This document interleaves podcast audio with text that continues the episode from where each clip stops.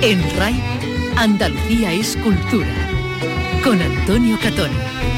¿Qué tal? Buenas tardes. Pendientes estamos del resultado de la Comisión Provincial de Patrimonio de Málaga que se sigue desarrollando en estos momentos y que podría dar el visto bueno al proyecto de tejado para la Catedral malagueña. Como decimos, los técnicos podrían dar luz verde a ese proyecto inspirado en el que se quedó sin hacer en el siglo XVIII. La falta de cubiertas ha llevado al edificio una situación de, a una situación de deterioro importante por lo que hasta el propio ayuntamiento malagueño ha urgido a Cultura a dar luz verde a, esta, a este proyecto que tendría un coste de unos 10 millones de euros. Gonzalo García Pelayo ha terminado de rodar para el proyecto El año de las 10 más una películas. Carlos López, buenas tardes. Buenas tardes. El conocido director y productor musical ha conseguido rodar 11 películas en un año. Ya se han estrenado cuatro de ellas con éxito. Ahora queda el montaje del resto, que se estrenarán en septiembre. Son historias dispares con un hilo conductor en el paisaje. El musical Cats para hablarles de un libro, mm, bueno, pues muy recomendable eh, para los gatunos, la historia de un gato de Laura Agustí. Miki Román, buenas tardes. Hola, buenas tardes. La historia de ese gato, que no es otro que, oye, un siamés que llegó a casa de la ilustradora cuando no era más que un cachorro blanco y que permaneció con ella 17 años. Una narración autobiográfica con mucha emoción, humor y hasta con consejos para los amantes de los gatos. Hoy día contra la homofobia, transfobia y bifobia. Hablamos de la cultura como antídoto y también les vamos a contar que Miguel Ríos promueve en Granada una fundación con la doble finalidad de promover músicas urbanas y también trabajar por la igualdad social. Y la localidad de Castellar va a acoger este fin de semana las jornadas de historia del campo de Gibraltar organizadas por el Instituto de Estudios Campo Gibraltareños. Bueno, pues este y muchos otros asuntos en un programa que realiza Ángel Rodríguez y produce Ryan Gosto. Andalucía es cultura con Antonio Catoni.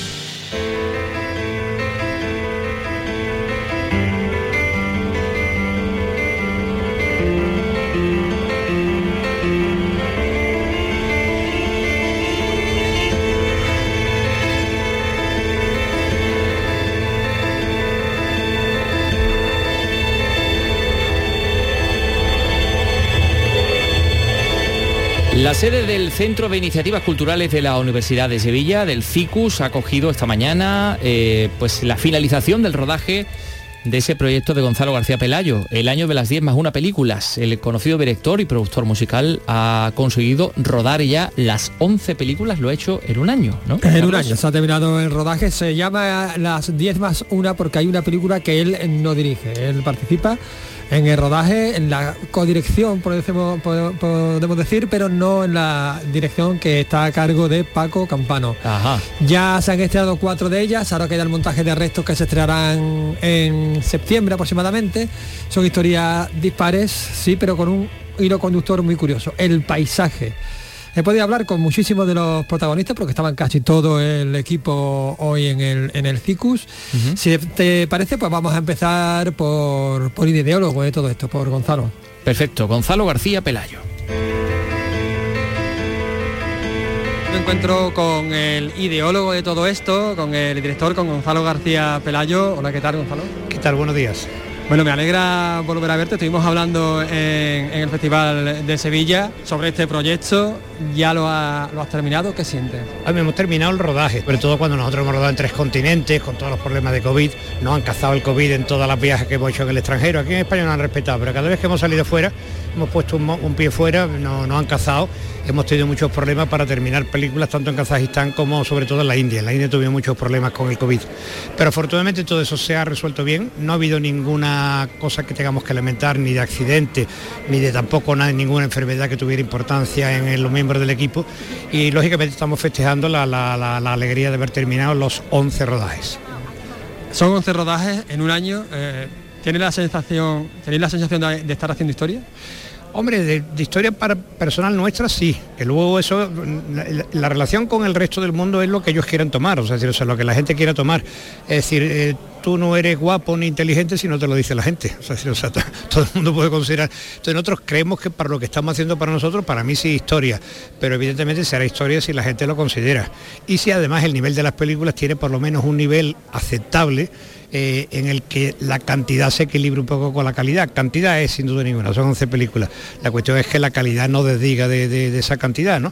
Espero que no, porque las primeras reacciones están siendo bien. Ya hay cuatro películas que han ido a festivales, que son festivales que seleccionan con una cierta, eh, digamos, dureza incluso, ¿no? Entonces las dos primeras que estuvieron en Sevilla y las dos que acaban de venir ahora de Buenos Aires, del Bafici, que es un festival también muy importante, nos dan una cierta espaldarazo de que hay algo de calidad, por lo menos, de ahí para arriba, como para que merezca la pena el, haber planteado planteado 11 películas, que no sean 11 películas mediocres, que tengan también una personalidad, y quedan, ¿eh? Pues esas son las cuatro primeras, pero quedan seis que de las que yo todavía espero buenas sorpresas. Son historias distintas, pero ¿tienen algún hino común? La mayor parte de ellas tienen una cuestión común que es las localizaciones. Hemos estado en localizaciones donde cuando yo ya había estado previamente en esos sitios, he dicho, qué sitio más maravilloso, ¿cómo no se ha rodado nunca aquí? Y entonces me he prometido yo intentar llenar ese hueco, ¿no? Tanto en Portugal como en Kazajistán, como aquí en el barrio de Sevilla, en, el, Pelícano, pues no, no es un barrio demasiado conocido, para incluso para los expertos en, underground y en bohemia sevillana, ¿no? Entonces eh, un poco el repetir esa frase, ¿cómo nos ha rodado aquí? ¿Cómo nos ha rodado aquí? Bueno, pues ya se ha rodado, ya hemos rodado nosotros. Eso quizás es el hilo que tiene más conductor, si no de las 11, por lo menos de 8 de 9 de ellas, tienen la, cosa importante del sitio. Hemos estado rodando en tres continentes, hemos rodado porque yo también me lo he planteado, en el sitio de Argentina. No es que no se hubiera rodado en Iguazú, pero bueno, pues se ha hecho la misión, pero no se ha hecho un cine, digamos, nuestro, ¿no? Ni siquiera tampoco latinoamericano, aprovechando ese sitio maravilloso, yo creo que el mejor paisaje del mundo.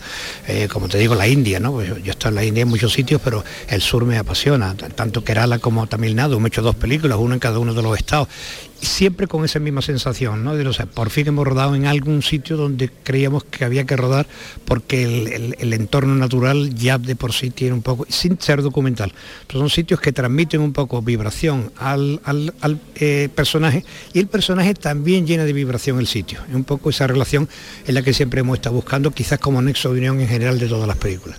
Gonzalo, eh, ¿qué papel juega la provocación?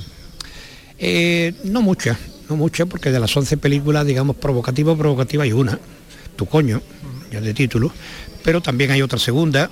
Eh, una de las que se está montando Sí, de la que se está montando. Y una ya montada que se acaba de pasar en el Bafici, no han dado también X, aunque se está reclamando, porque no es realmente una película X, pero en fin, sí tiene una parte de provocación importante, que es así se rodó Costa Quebrada pero digamos, 2 de 11 no llega al 20%, no es tampoco, digamos, que la, esencia fundamental del proyecto sea un proyecto de provocación. Gonzalo, estos días se rueda aquí en Sevilla, Julia de Castro, no sé si la conoces, está dirigiendo una película basada en tu película eh, Corridas de, Alegría de 1982, el año de Naranjito, el año del Mundial.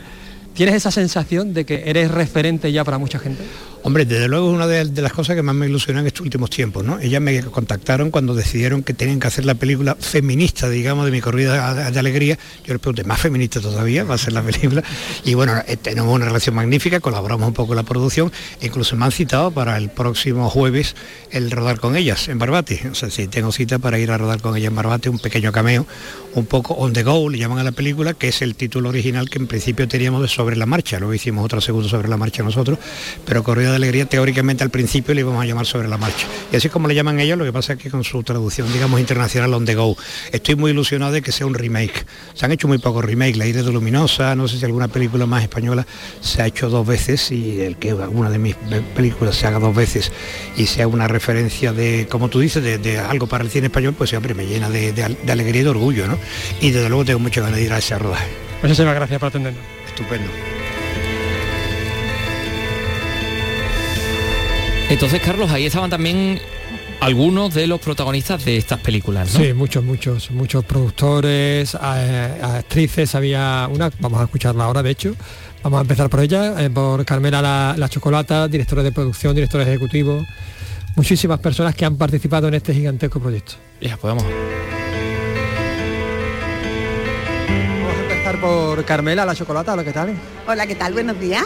Porque tú participas en varias de las 11 películas. ¿no? Sí, yo participo en tres.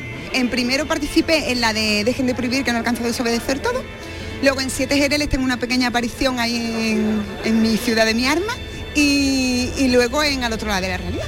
Ahí también. ¿Cómo has abordado cada proyecto? Pues mira, esto ha sido muy apasionante, la verdad, tengo que decirlo, porque bueno, yo no tenía experiencia en cine, todo fue como un poco como todo lo que sucede con Gonzalo, muy improvisado.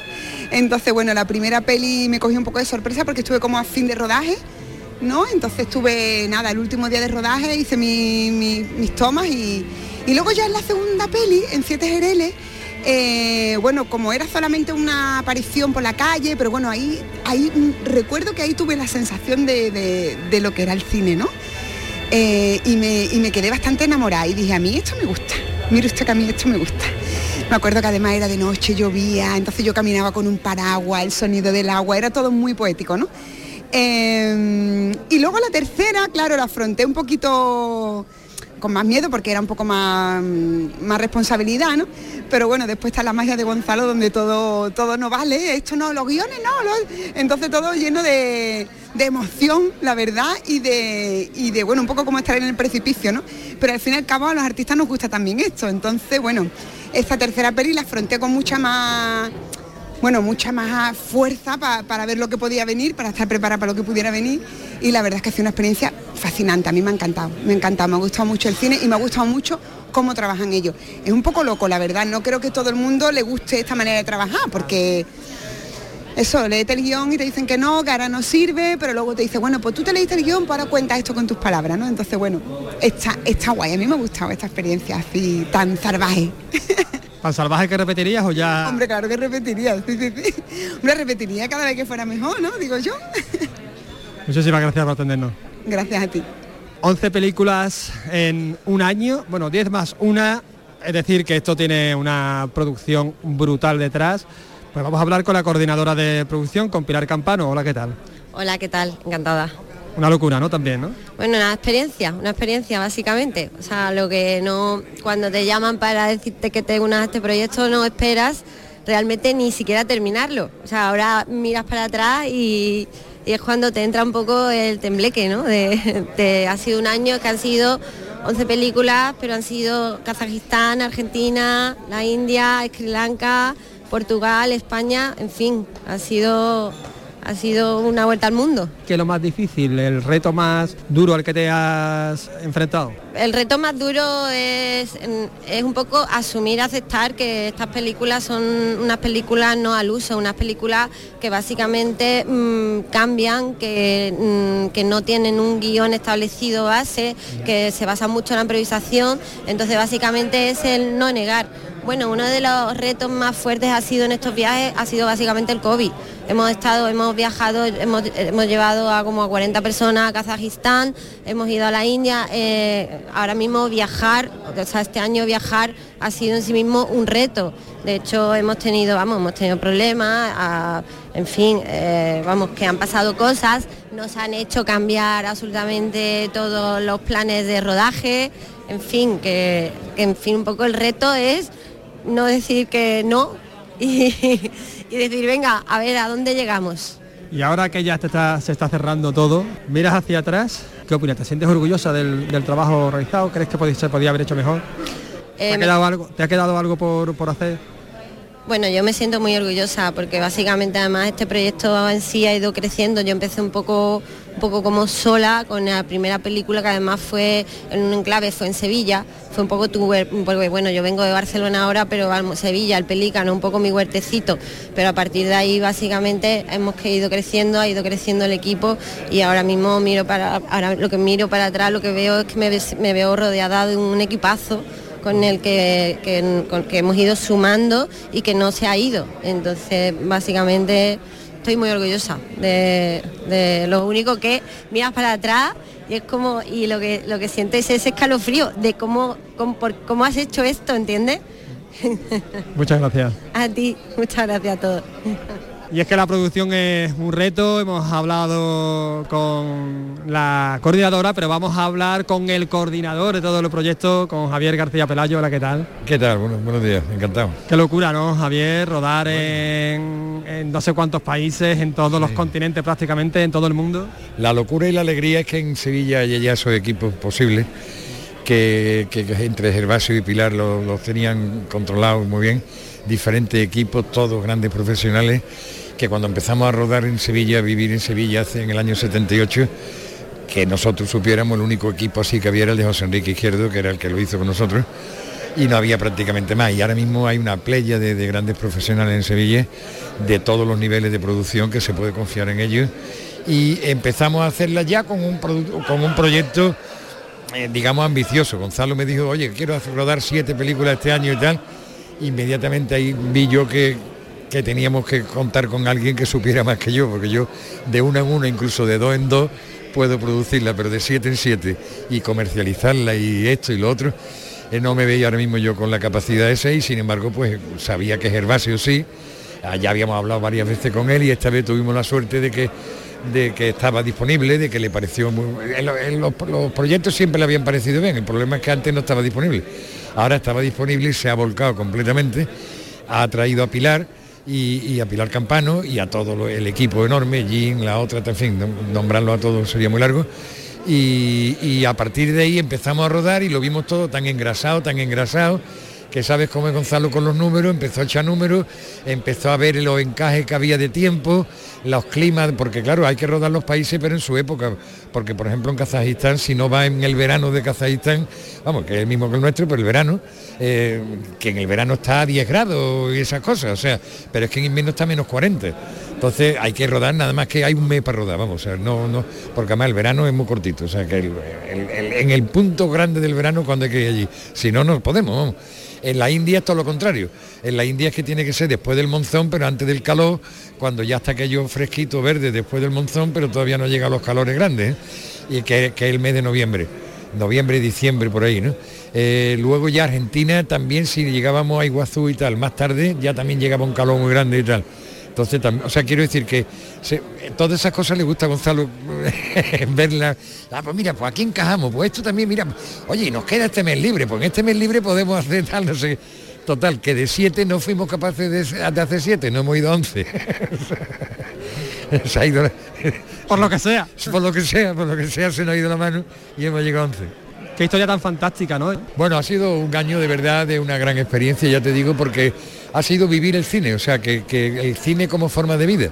Hemos estado rodando prácticamente todo el año, hombre, que rodando, rodando, luego se ruedan los días que se ruedan, ¿no? Pero bueno, lo que es la, producción, lo que es los viajes, lo que es la, compañía, los equipos, las cosas, que muchas veces cuando la, la reunión es buena y se come muy bien o se hace un trabajo muy bien y te bueno, casi lo mejor y al final lo mejor la compañía. Bueno, las palabras de Javier García Pelayo, coordinador de la producción de estas 10 más una películas, proyecto de Gonzalo García Pelayo, su hermano a la sazón. Sí.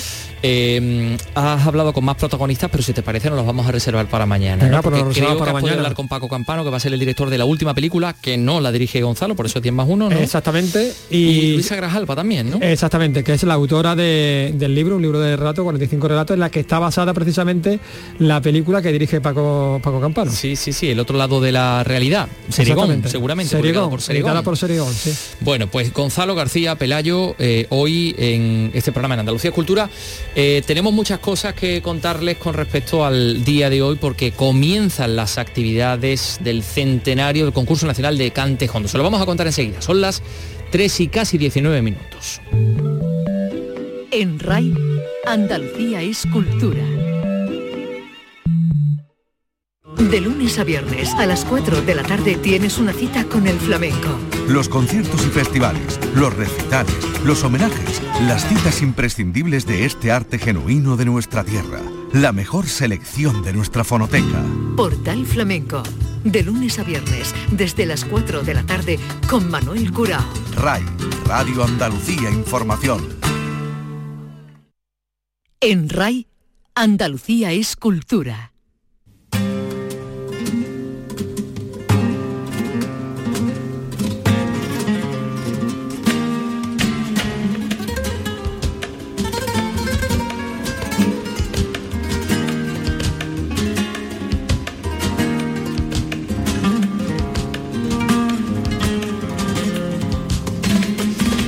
En Granada hoy comienzan los conciertos conmemorativos del primer centenario del concurso nacional de cante hondo de 1922. Por cierto, en esta casa también lo vamos a celebrar, no le vamos a decir cómo, pero va a haber sorpresa. Bueno, pero vamos a los conciertos. Hoy primer concierto, por cierto, pregonado por nuestro compañero de Granada Luis Javier López, que tiene por título La época dorada. Susana Escudero, Granada, cuéntanos. Estos conciertos están organizados por el Centro Artístico de Granada. En colaboración con la Alhambra, el Corral del Carbón acogerá tres recitales flamencos desde hoy hasta el jueves. Abrirá un espectáculo de canciones de Falla y Lorca con los músicos Jorrick Troman y Lisbeth Baelus al violín y Luis Mariano a la guitarra. Al día siguiente intervendrán Alfredo Tejada al cante y Miguel Ángel Cortés a la guitarra. Y el jueves cerrará el baile de Cristina Aguilera acompañada al cante por Antonio Campos. Cada espectáculo será pregonado por un periodista granadino, entre ellos nuestro compañero Luis Javier López esta tarde. Estos tres conciertos forman parte de las actividades con las que el centro artístico que preside Celia Correa conmemora los 100 años del concurso de Cantejondo. ¿Cómo no podía estar el centro artístico reivindicando aquel año de 1922, durante los días del Corpus, pues que en la Plaza de los Aljibes de la Alhambra tuvimos la gran suerte de mm, disfrutar de, aquellos dos espectáculos que movieron a, la internacionalidad intelectual española y, y a los que también estaban fuera y no eran españoles. Los conciertos son gratuitos y para poder asistir hay que recoger las invitaciones en el propio centro artístico. Centro Artístico de Granada, institución también centenaria y principal en la historia reciente de la ciudad de Granada y protagonista de, bueno, pues de muchos asuntos importantes y determinantes para el devenir de, la vida cultural de Granada. Eh, nosotros, como les contábamos en la portadilla, seguimos pendientes de la Comisión Provincial de Patrimonio de Málaga, porque pasa por allí el, el, proyecto encargado por el Obispado de Málaga, Juan Manuel Sánchez La Chica, arquitecto del Obispado, para ponerle un tejado a la catedral. Y, de hecho es un proyecto que eh, pues está inspirado en el que se quedó sin hacer en el siglo XVIII, ¿no? Eh, hubo que consagrar la catedral así un poco como deprisa corriendo, esa precipitación hizo que no se construyera la cubierta definitiva y bueno, pues eh, llevamos ya meses esperando a saber si recibe ese visto bueno de la Comisión Provincial de Patrimonio. ¿Por qué? Pues porque, mm, claro, la catedral está sufriendo unos daños enormes debido a, las goteras, ¿no? sobre todo particularmente a las goteras que están afectando a la estructura. No podemos olvidar que también hay obras eh, patrimoniales de primer nivel en el interior de la catedral que se pueden ver afectadas y hace unos meses pues el propio Ayuntamiento de Málaga urgía también a los técnicos de cultura a tomar una decisión con respecto a ese proyecto que básicamente consta de un tejado a dos aguas que guarda armonía con, la catedral, que está basado en ese proyecto original de Ventura Rodríguez, del arquitecto del siglo XVIII, que incluiría una serie de pasarelas y bueno, que permitiría también que las bóvedas transpiren, porque actualmente lo que tiene la catedral, que se le puso a esas bóvedas en el año 2009, es una cubierta de cerámica que además se ha agrietado y que deja que el agua pase y que permite pues que, que esas eh, goteras pues estén haciendo daño, como decimos, a la estructura. En caso de ser aprobado por la Comisión Provincial de Patrimonio, pues eh, tendría un plazo de ejecución de unos 24 meses y tendría un coste de unos 10 millones, aunque ya sabemos que estamos en una situación en que los materiales por diversos eh, factores, incluido la guerra en Ucrania, se están encareciendo y bueno, pues habría que ver qué, pasa también con, con el coste definitivo de esa obra. Decimos, primero que se apruebe, Después hay que buscar también la financiación. El obispado asumiría una parte muy importante, pero claro, habría que llamar también a, muchas puertas para ver cómo, cómo se soluciona todo esto y cómo se pone fin a esa situación de deterioro que, insistimos, está experimentando, sufre la Catedral de Málaga. Bueno, pues estamos pendientes del resultado de la Comisión de Patrimonio, nos eh, van a enviar la, rueda, la nota de prensa y en cuanto la recibamos, pues daremos cuenta también aquí en este, en este programa y en esta radio del resultado. También en el ámbito de la historia, en este caso, la historia del campo de Gibraltar. La localidad de Castellar va a acoger este fin de semana unas jornadas de historia sobre esta comarca organizadas por el Instituto de Estudios Campos Gibraltareños, que depende de la mancomunidad de municipios. Y durante este viernes y sábado se va a presentar un montón de comunicaciones, hasta 20, sobre temas tan diversos como las actividades marítimo-portuarias en Algeciras, sobre el convoy de la Victoria, sobre el proyecto de creación de una provincia del campo de Gibraltar, que lo hubo a principios del siglo XVIII, hacer la provincia o instituir la provincia del campo de Gibraltar. Esto nos lo cuenta todo en Algeciras Susana Torrejón. Esta edición número 15 de las Jornadas de Historia del Campo de Gibraltar están dedicadas al primer director del instituto, el que fuera cronista oficial de Algeciras, Luis Alberto del Castillo. Lo explica el vicepresidente de la Mancomunidad de Municipios del Campo de Gibraltar, Daniel Perea. Dará un homenaje a Luis Alberto del Castillo, cronista de la villa de Algeciras, primer director del Instituto Estudio Campo Gibraltareño cuando se fundó y bueno, una persona muy reconocida y apreciada en el campo de Gibraltar y que el instituto ha tenido bien pues acordarse de esa figura vital para nuestra institución. Las jornadas de historia se celebran en Castellar dentro de los actos conmemorativos de los 50 años de la inauguración de su pueblo nuevo.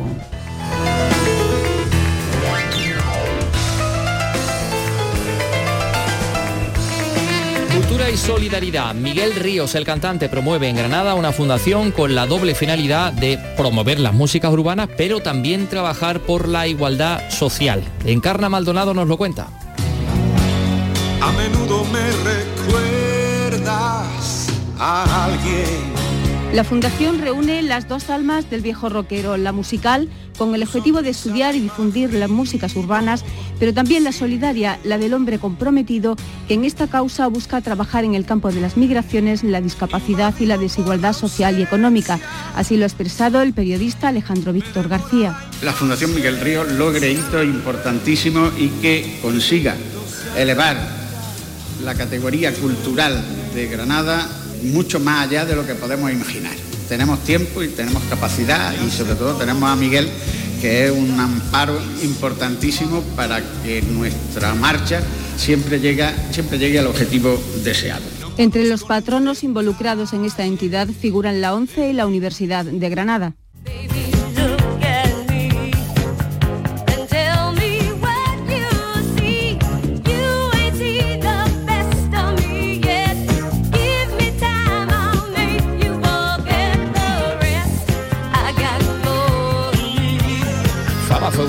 Primeras series que pudimos ver en España eh, que introdujo un personaje gay, Montgomery, interpretado por el actor Paul Crane.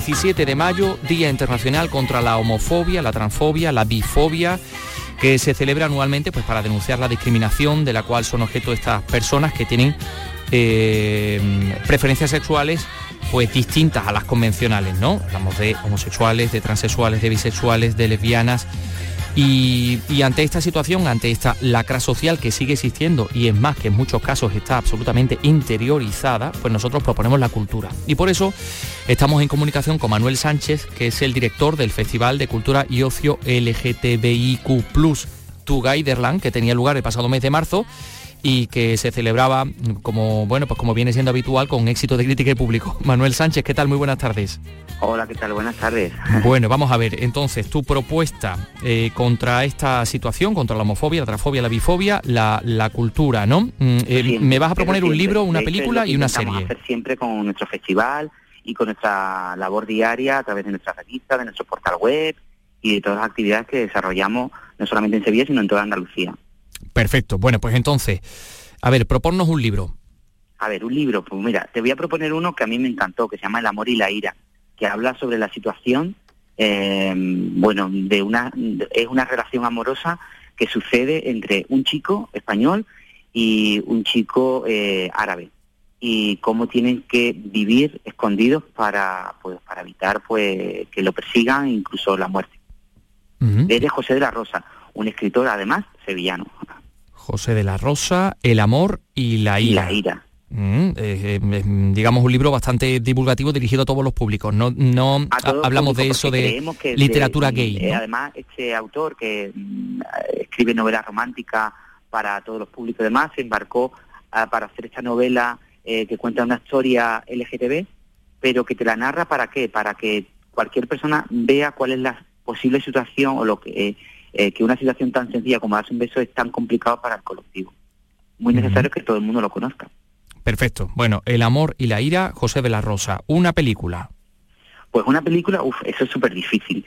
Pero mira, como yo soy un poco más mayor, eh, yo creo que para que va dirigida a todos los públicos, incluso eh, para los más jóvenes y demás, yo creo que podríamos recordar In and Out, eh, una película muy divertida eh, que, mm, que te narra sobre la salida de, un hombre de- del armario, y pero lo cuenta desde un, desde un punto de vista cómico, pero cómico, pero que de alguna manera, yo te digo que de esa forma cómica creo que es posible que, que igual forme parte, eh, sea necesario para igual para toda la, de la sociedad en general y que, mm, que la vean, ¿no? Igualmente. Aún así yo recomiendo La llamada, Una mujer fantástica, La chica danesa, Carol.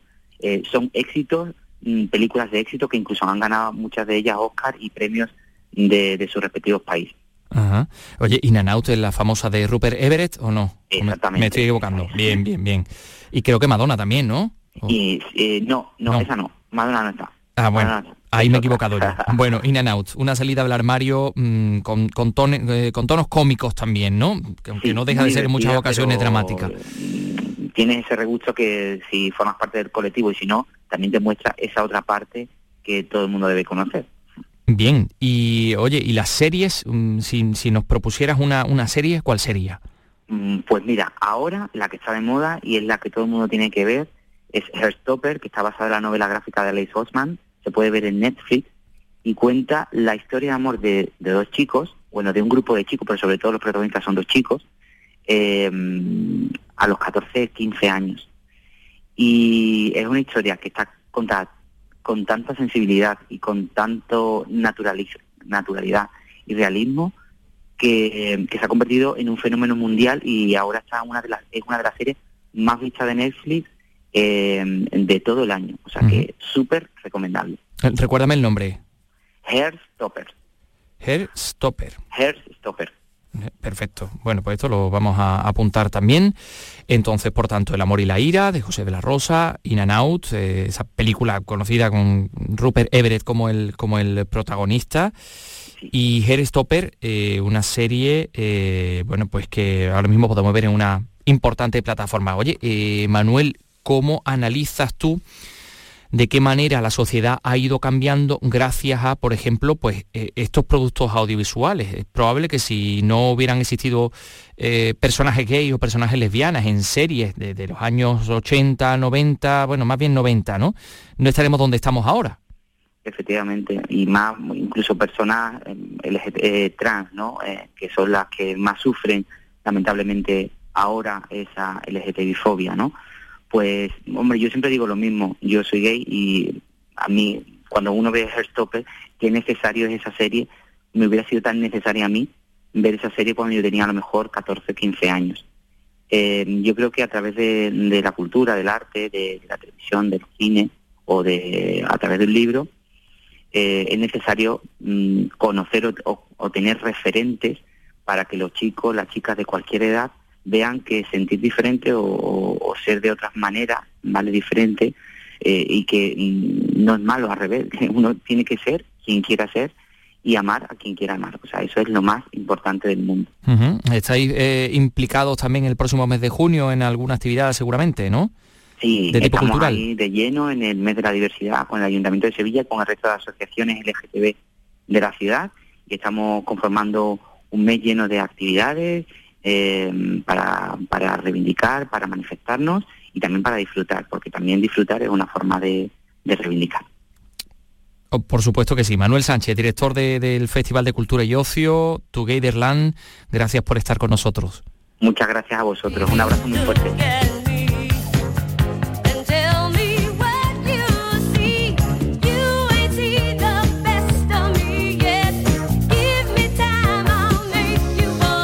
Vamos a ir a, a- a otro musical, a Cats. Vamos a hablar de gatos. Porque la ilustradora Laura Agustí comparte con nosotros la historia de un gato, la del gato que la acompañó durante 17 años, pero también la de otros muchos, ¿no? Porque es un relato autobiográfico, es un libro ilustrado que aborda la fascinación que estos animales han tenido para las diferentes eh, civilizaciones y artistas de todas las épocas y hasta sirve de manual para quienes quieren tener o esperan tener un compañero gatuno. Bueno, esta historia de un gato es la de Oye, el gato que, te ha acompañado, que ha sido parte de tu vida durante 17 años. Y es todo un homenaje a él, pero también a los gatos en general y a los animales que tan presentes han estado en tu vida desde siempre, ¿no? Como podemos ver aquí, ¿no? Mm, sí, la verdad que eh, se titula Historia de un gato, pero en realidad es todas las historias y todos los animales que me han acompañado en la vida. De hecho, el libro se inicia en el pueblo de Teruel de, tus abuelos, el de tu infancia, donde dibujas sus rincones, incluso los escalones donde jugabas con tu hermana, donde os vemos también al final eh, en fotografías. Y ahí está todo, todo el relato y toda la recopilación de animales domésticos y no tanto que, bueno, con los que creciste, ¿no? Crecisteis ambas, ¿no? Sí, para mí era importante eh, a la hora de empezar el relato autobiográfico de la historia de mi gato, ir un poco al origen. Entonces contar cómo crecí, cómo era el sitio donde, donde pasamos la infancia, cómo, cómo era, ¿no? Cómo surgió ese amor por los animales, para que se entendiera bien por qué eh, Oye era tan importante para mí. Bueno, las gallinas, los pollos, los conejos, sí, erizos, los pajaritos, los erizos, las familias de, erizos también, bueno, los, bichos, decía, ¿no? Los insectos, vamos, que, que de no haber sido dibujante podías haber sido muy bien zoóloga, entomóloga, veterinaria, ¿no? Por ahí apuntada también, ¿no? Bueno, mi hermana, bueno, las dos estudiamos Bellas Artes y mi hermana eh, te dudó al final con veterinaria. La verdad es que a mí los animales me encantan y es verdad que definen mucho mi obra. Eh, todo lo que hago, cuando tengo que elegir una temática, siempre es o naturaleza, animales, plantas, o sea, todo está muy vinculado a, mi infancia. Mm. Nace ahí, como decimos, ese amor, esa fascinación por el reino animal, a través de la contemplación, en el vivo y el directo, ¿no? Como un trabajo de campo, nunca mejor dicho, literal, pero también eh, a través de los dibujos, ¿no? De esos libros ilustrados, de esas estampas, eh, que marcan también, bueno, lo que sería tu futuro devenir profesional, ¿no? Ahí sí que está el germen. Bueno, de hecho yo tenía súper claro que iba a estudiar Bellas Artes desde muy pequeña. Había una, eh, en la familia había una, una amiga de una tía mía que era pintora y yo lo vi clarísimo, que ese era mi futuro. Bueno, pintora, ya ves, al final es otra cosa, ¿no? Pero lo tenía súper claro y, tanto es así que mi madre lo incentivó más todavía. Y las dos hicimos Bellas Artes, bueno, bachillerato artístico Bellas Artes, al final mi hermana es profesora de dibujo, yo eh, estudié diseño de interiores también para completar otra cosa que me gustaba, que me encantaba la arquitectura y el, interiorismo, y al final volví otra vez a dibujar. Es decir, la vida a veces intentas tomar otro camino, pero vuelves. No sé cómo decirte, fue un poco... Siempre, siempre he hecho lo mismo al final, siempre he estado dibujando. Claro, te va trazando los caminos, ¿no? Incluso en la relación esa con, con, los animales también el hecho de que te tuvieras que ir a estudiar fuera, que no pudieras tener mascotas, ¿no? En, las viviendas en las que estabas de estudiante, pues también todo eso te va, te va marcando, ¿no? Claro, en realidad la única, el único tiempo en mi vida que no he tenido mascotas fue cuando, cuando estudiaba igualmente alimentaba a todos los gatos de la calle que podía. Claro, tenía esa carencia. Hubo uno que le pusimos nombre porque venía a casa siempre y es verdad que yo ahí, eh, esa parte del libro, eh, hice una búsqueda de los gatos en la historia del arte porque era lo que, me, lo que yo hacía en ese momento. O sea, los gatos siempre me han gustado, siempre han estado presentes y cuando no los he podido tener los he buscado en el arte. Sí, porque como decía, ¿no? Tu, futuro profesional iría por ahí, por, por, por el dibujo, ¿no? Por el arte, por las bellas artes y los gatos se convirtieron pronto pues en esos modelos favoritos. Eh, como tú misma dices aquí, has perdido la cuenta de cuántos habrás dibujado y en todos los formatos de todas las maneras, ¿no? A lo largo de, tu, de tu vida, de tu carrera. Incluso lo bueno, los tienes en la piel, porque el tatuaje de, de Oye te ocupa, te estamos viendo, ¿no? Ahora, buena parte del brazo, ¿no? La, la mitad del brazo te, coge la. bueno, diseñado por ti, ¿no? claro. Sí, sí. Eh, he dibujado tantísimos eh, gatos que yo he querido hacer por placer, por mí o por dibujar a Oye y luego aparte gatos que me ha encargado la gente porque durante un tiempo muy grande eh, he estado haciendo retratista de gatos claro he estado haciendo muchos encargos de gente que me pedía que dibujara sus mascotas bien para hacerse tatuajes o bien para tener en su casa. Entonces he dibujado muchísimos. Ahora mismo la verdad es que tengo lo tengo organizado porque yo soy muy organizada y en el ordenador lo tengo por claro lo tengo por año tal todos los encargos cada año la persona con las fotos originales del animal con los dibujos y he hecho tantísimos que a veces me escriben, me enseñan el dibujo y ya es como, wow, se me había olvidado. que a este también lo había dibujado yo. Bueno, además de, tu relación con humanos y animales y con ambos juntos, conviviendo ¿no? en armonía, eh, porque también están tus relaciones de, pareja ¿no? a lo largo del tiempo, nos cuentas aquí en este, en este libro tan, tan íntimo también por otra parte y documentas, eh, como decías antes, esa fascinación que los gatos han despertado en otros artistas y, y, la consideración también que han tenido en diferentes culturas ¿no? a lo largo del tiempo. ¿no? Claro, me parecía súper interesante. Desde el principio tuve claro que el libro iba a ser un relato autobiográfico que se combinara con páginas de interés. Entonces, que estas dos vías se fueran conjugando a lo largo que a lo largo que la que la historia evolucionaba. Entonces, en cada parte de, o sea, yo metía páginas de interés según la historia avanzaba. como te decía antes, en Los gatos en la historia del arte fue la universidad, pero luego cuando yo quise tener un, otro gato, tuve que buscar información, entonces lo pongo, consejos para meter otro gato en tu casa cuando ya tienes uno, o un perro, o cuando el gato se hace mayor y hay que hacerle fácil la vejez, o el lenguaje de las expresiones ¿no? faciales que tienen ella, ellos, cómo te están diciendo que tienen dolor o... Claro, y ahí las dibujan, ¿no? Las diferentes expresiones, ¿no? De cuando están enfadados, de cuando están demandando cariñitos. Claro, luego siempre me pareció fascinante el, tema de los gatos en Egipto y en otras ah, culturas. Eh, son todas esas cosas que a mí me han parecido eh, muy apropiadas para ir metiendo e ir combinando. Bueno, porque está narrada y dibujada esa relación especial con Oye, ¿no? Sobre todo, ese gato protagonista de, la historia, desde que se incorpora a casa hasta que, bueno, que te tienes que despedir de él 17 años después, está toda esa gatoterapia, ¿no? Que, que, te proporciona, ¿no? Y tú casi sin saberlo. Y también, bueno, los quebraderos que te da, sobre todo cuando no acepta, como decías, ¿no? Lo de compartirte con otro de su especie, ¿no? se intentó ahí frustrado, ¿no? Él era muy especial, tenía un carácter muy, muy especial. Y la verdad es que conmigo era súper cariñoso, pero con el resto de personas no. Arisco como son los gatos. No, exacto, o sea, mis amigos lo odiaban un poco, pero la verdad es que era bellísimo y era muy muy mediático porque como yo compartía toda mi vida con él en redes, claro, la gente conectaba lo con él. todo el mundo, un siamés estamos hablando, claro, siamés, que los siameses además son como muy especiales. Son muy longevos, son muy maulladores, hablan mucho y fue muy bonito porque al final era un gato como muy muy conocido. De, hecho, el día que él murió, que yo tardé un par de días en o más en poder, comunicarlo, pues recibí, yo qué sé, miles de mensajes. O sea, fue un, se crea, ¿verdad? Una empatía y una Sí, gente que, sentía la pérdida de verdad, porque, porque lo, veían todos los días, claro, todos los días a través de una ventanita, ¿no? Claro. bueno, aconseja, como dice él, ¿no? Sobre cómo lograr esa convivencia entre gatos, con otra especie, eh, también sobre cuestiones prácticas ligadas al hecho de tener un gato en casa. Y en ese sentido, bueno, pues tiene también algo el libro de, de manual, ¿no? Sí. para quienes tienen o quienes quieren tener gato. ¿no? Claro, ha quedado un poco guía, sin pretenderlo, al final ha quedado un poco como una guía y me parece súper bonito esto, porque igual alguien que no ha, tenido nunca un gato, pues tiene ahí como, pues bueno, maneras, las cosas que yo he tenido que informarme para poder vivir con él, porque al final cuando tienes un animal tienes que buscar... Eh, tienes que buscar información para saber cómo hacer cómo haceros la vida fácil, ¿no? Claro, que, tenéis que convivir.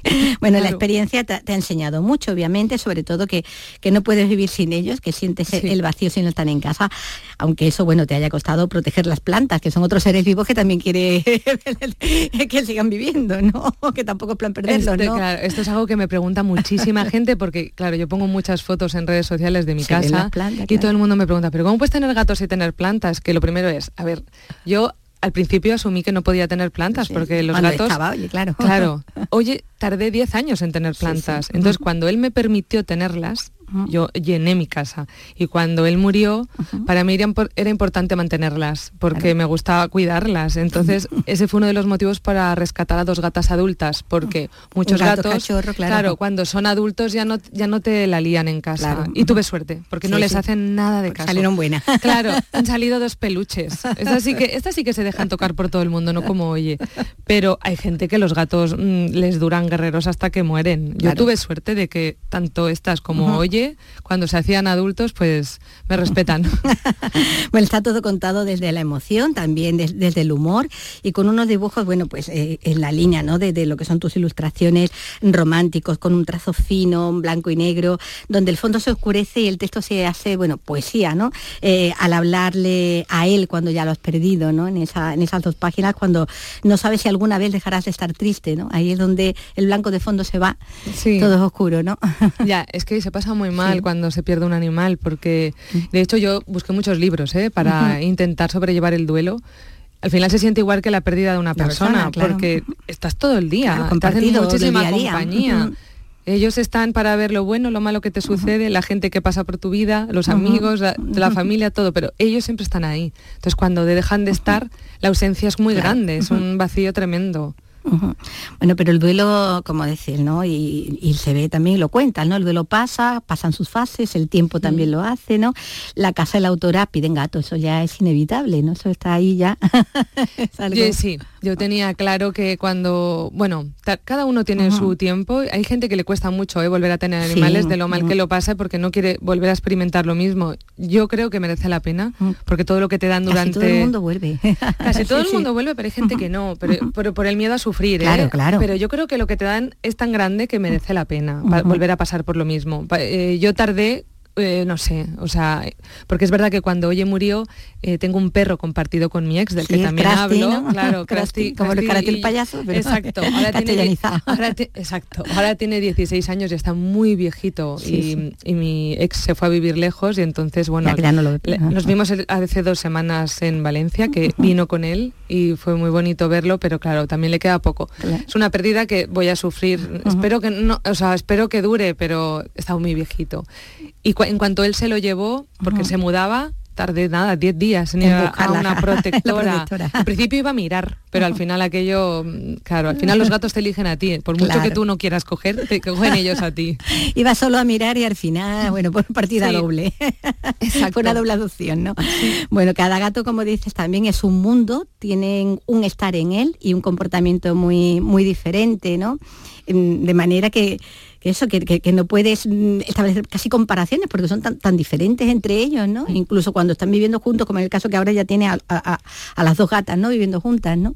Pero una y otra, las antípodas, ¿no? Es que no se parecen en nada. No se parecen en nada entre ellas dos y tampoco a Oye. Claro. O sea, cada animal es un mundo. Es verdad que son gatos y tienen funcionamientos parecidos Sí, en claro. general, pero es que son caracteres totalmente diferentes. Y además rescatar a gatas adultas eh, es muy distinto que tener a un gatito desde bebé. Claro. Porque ellas lo han pasado mal, no sabes lo que han pasado. Claro, la- la- la- los traumas que traen. ¿no? Claro, llevan su mochila, que no sabemos claro. cuál es. Las dos venían de un síndrome de Noé en una casa, un local. Sí, de había donde tienen montones de 35. animales y nos también Creo que nos dijeron 35 gatos. Algunos de ellos en muy mal estado y claro, también les cuesta confiar y al mismo tiempo son muy agradecidas. Entonces es muy bonito ir ganándotelas. Es otra, es otra, otra experiencia. Diferente, haber Sí. tenido desde chiquitito que te llevas cuando Claro. tuviste a- a- al otro. Bueno, nos adaptamos a ellos más que al contrario. Eh, como bien dicen, nos perciben como un gato grande ¿no? a, a su servicio, al que no dejan de, de observar. Es una idea que bueno que plasmas visualmente, ¿no? Contigo dibujada como una gata Mm. sosteniendo a, a Oye, ¿no? Una, una gata con tu camiseta, con tu tatuaje, con tu pelo largo y con el gato en brazos, ¿no? Pero que es sí. así, ¿no? No, Hay- hay no nos ven como humanos, ¿no? No, hay estudios que lo dicen, que ellos te están observando constantemente para aprender y para enseñarte a hacer lo que ellos quieren. Quieren, y es verdad. Te están domesticando casi, Claro, ¿no? e- es verdad, ellos te maullan de una manera especial cuando quieren comida, cuando mm, tienes la arena demasiado sucia, o sea, Sí, sí, ellos te educan constantemente, al final tú no tienes un gato, él te Te tiene, tiene a a ti. ti, te está poniendo las normas y todo. Claro, tú eres su esclavo. y, lo, y maravilla, y lo llevamos de maravilla. Sí, sí, sí, porque encima con gusto, ¿no? sí, sí, sí. Bueno, porque hay, como decimos, pues mucha emoción, pero también mucho humor en esta historia de un gato en la que, bueno, quienes saben del mundo gatuno se van a sentir muy identificados, obviamente, y quienes no, porque, porque no han puesto nunca un gato en su vida, pues igual se lo pueden estar planteando, ¿no? Me pare- ¿No te lo dicen? Me lo dicen mucho y es súper bonito. Desde gente que ha perdido a su gato y de- por ver mi experiencia están adoptando a gatos adultos, que eso me parece fantástico porque las protectoras están llenas. Desde gente que no ha tenido y, y se lo plantea, que esto me parece increíble. Hasta amigos míos me lo han dicho, que es como... Y hasta alérgico, ¿no? Ah, para los alérgicos lo tienen más complicado, Ya, pero ya, es pero verdad que hay una pastillita. Hay vacunas y hay, hay gatos que no dan tanta alergia. Claro, eso claro. también es Mm, verdad. siamés, sí, era de los Siamés, da, da, da. Lo Pero, sé, los, lo sé. pero los bosques de Noruega no dan y son preciosísimos y tienen Sí. un pelazo.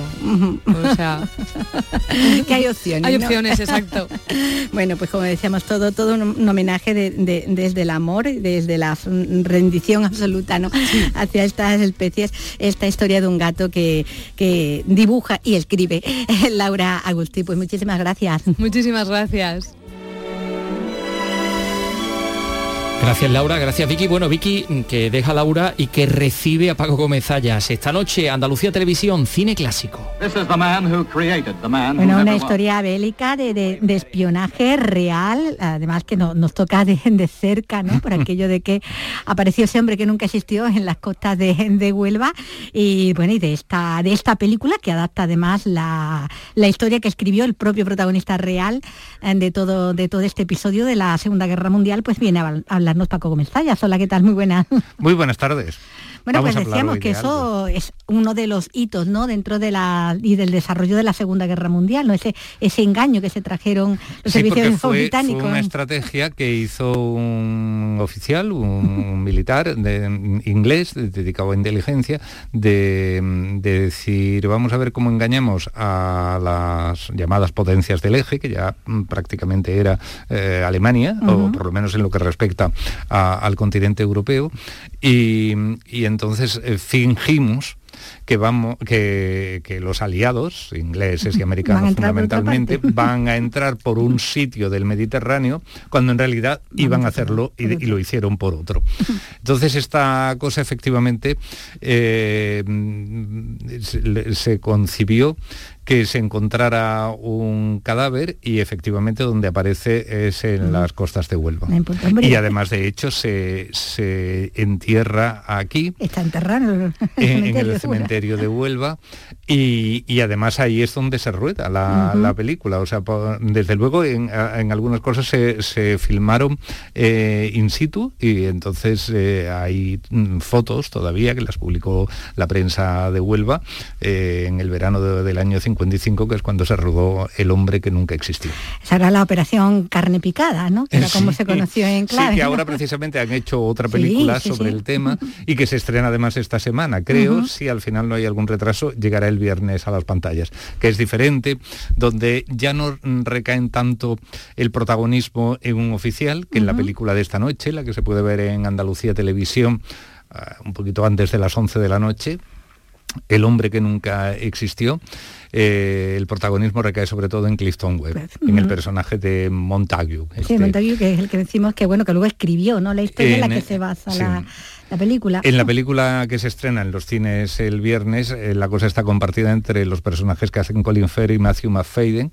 En fin, la, la dirige John Madden, eh, o Maiden, el director de Shakespeare Sí, enamorado. enamorado, sí. Y, y bueno, pues eh, creo que se llama El arma del engaño o algo así, le han puesto aquí en, en España. Es recuperar otra vez a esa parte, ¿no? De, de, de- de la historia, Es ¿no? que de la fue- Segunda Guerra Mundial, que fue decisiva, ¿no? Que fue determinante para el desarrollo luego posterior de.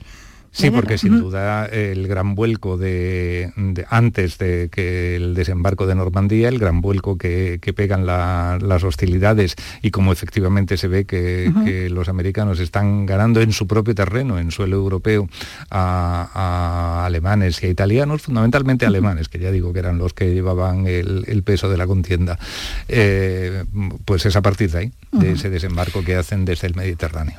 Y que hará que bueno que sea factible luego Mm. ese día de no del desembarco de, de las tropas a- aliadas eh, en Normandía.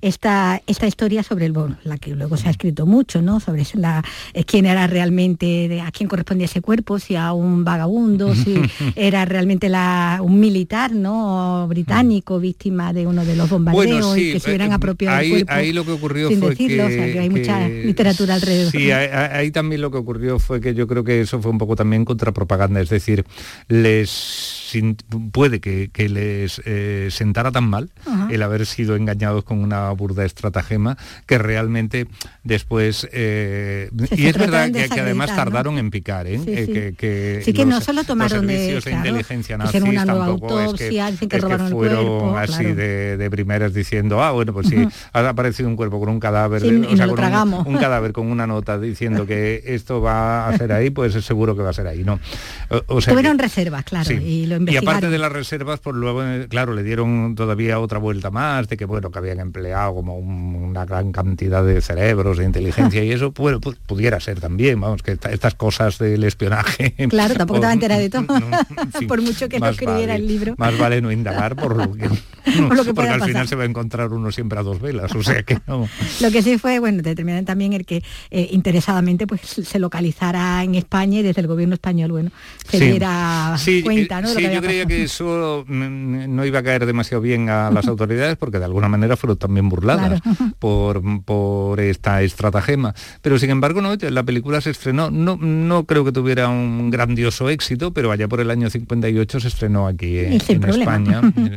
y además fue, por tanto, la primera vez que algo rodado en España pues está vinculado a Gloria Graham, que por aquel sí, entonces sí. tenía todos los plácemes de los Sí, chicos de calle de cinema, que, que no solamente fueron aquellos de la política de autor y a, y a destacar mucho, y, y para algunos demasiado el papel de los directores en, lo que es eh, la terminación de una película, sino que también tuvieron sus filias en, en el mundo de la interpretación y con Gloria Graham la verdad es que morían. sí, sí, es que sí, estaban rendidos.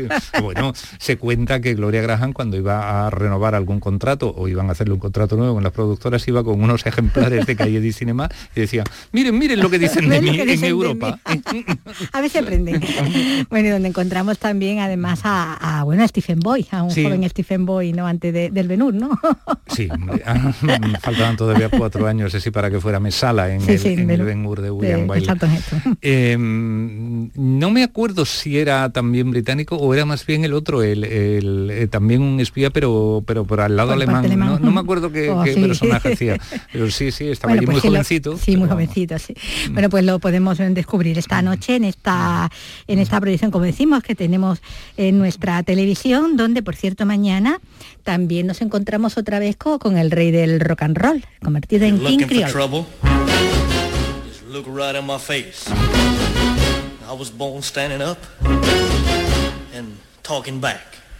My daddy was a green Bueno, porque sigue ese ciclo ¿no? que le dedicáis a, a Elvis en esta en Nueva Orleans, aquí entre en, bueno, gángsters, ¿no? Porque son lo que son ¿no? sus, sus oponentes, bueno, y un malo que es Walter Matthau, ¿no? Sí, en una de sus primeras intervenciones en el cine, bueno, también era de las primeras de Elvis, creo que fue la cuarta película que él hizo y yo creo que de las primeras, o la segunda, porque ya había hecho antes el rock de la cárcel, que por cierto llegará también aquí a Andalucía Televisión en no demasiado tiempo, Tiempo. no sé si en dos o tres semanas podremos ver el rock de la cárcel. Pues sí, mañana también a la misma hora que hoy, el hombre que nunca existió, pues es un poco antes de las 11 en Andalucía Televisión, podremos ver El barrio contra mí, que fue el título de King que se le dio aquí, ese barrio era el barrio francés de Nueva Orleans, Sí, donde en encontramos novela- a este chico. en la- bueno, en la novela en realidad no era un cantante tampoco, era un boxeador, Era un boxeador. En y la le novela- querían que lo hiciera James Dean, Perdón. que querían que lo hiciera James Dean, lo que pasa Sí. que no. Sí, lo que ocurre es que bueno, fue uno de los personajes que, que iba a, estaban previstos para, Para James. Dean, pero en fin, la, Claro. la muerte mm, pues hizo que la verdad es que perdió dos boxeadores, este y el de marcado por el odio, el de marcado por el odio lo hizo Paul Newman. y esta en concreto pues el- el- eh, eh, era un- era una novela del después gran escritor de bestseller Harold Robbins y efectivamente era un chico de los barrios bajos, por así llamarlo, que, que tenía muy malas compañías, pero que encontraba precisamente en el boxeo un medio de salir un poco del ambiente de pobreza y de miseria. Y aquí es con la de- música. Y aquí, y en principio iba a ser con las dos cosas, pero al final dijeron, bueno, Pa' va- boxeador no da, va- vamos, mm, aquí van a ser demasiadas cosas. Además, era el momento mm, primero de Sí, esplendor de Elvis Presley, creo que son 13 la- los temas musicales que, que interpreta en la película, con lo cual aquí no, dice aquí no podemos dar tantos Bueno, giros de guion. eh, vamos a Lo que hicieron fue trasladar la acción de, de Nueva York a Nueva Orleans, que era donde es. estaba surgiendo ese movimiento de rockabilly y rock and roll. Y bueno, pues eh, dicen que es de los musicales mm, lo mejor de Elvis Presley. Elvis Presley, sí, sí.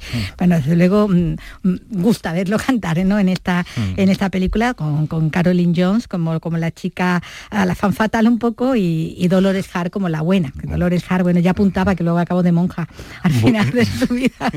No, y Caroline Jones que hubo que hacer como una especie como de currículum y distribuirlo por todas la- las revistas del momento porque el- las fans de Elvis Presley, viendo lo mal que se lo hace pasar en esta película, le- le querían, pues le, le mandaban, mandaban, mandaban unas notas a la productora diciendo no vuelvan a hacer ya película con esta actriz que no la queremos ver más. Pobre, pobre. Y, en- y entonces pues tuvieron que decir, oiga, que esto es una actriz, es un personaje, no tiene nada que ver con la vida real. el movimiento fans. El ¿Cómo es? fan era muy bueno, son la- las películas, como decimos, la de, la de hoy y la de mañana, las que podemos ver en nuestra tele, pero el viernes tenemos más cine clásico y tenemos pa- más Paco, así que nos Será un placer volver.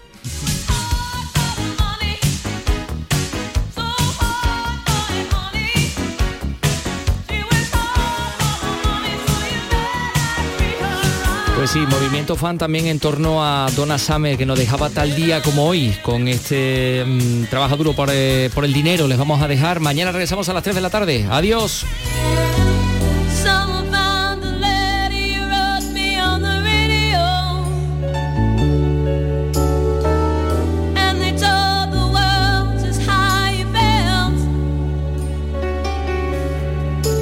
It must have fallen.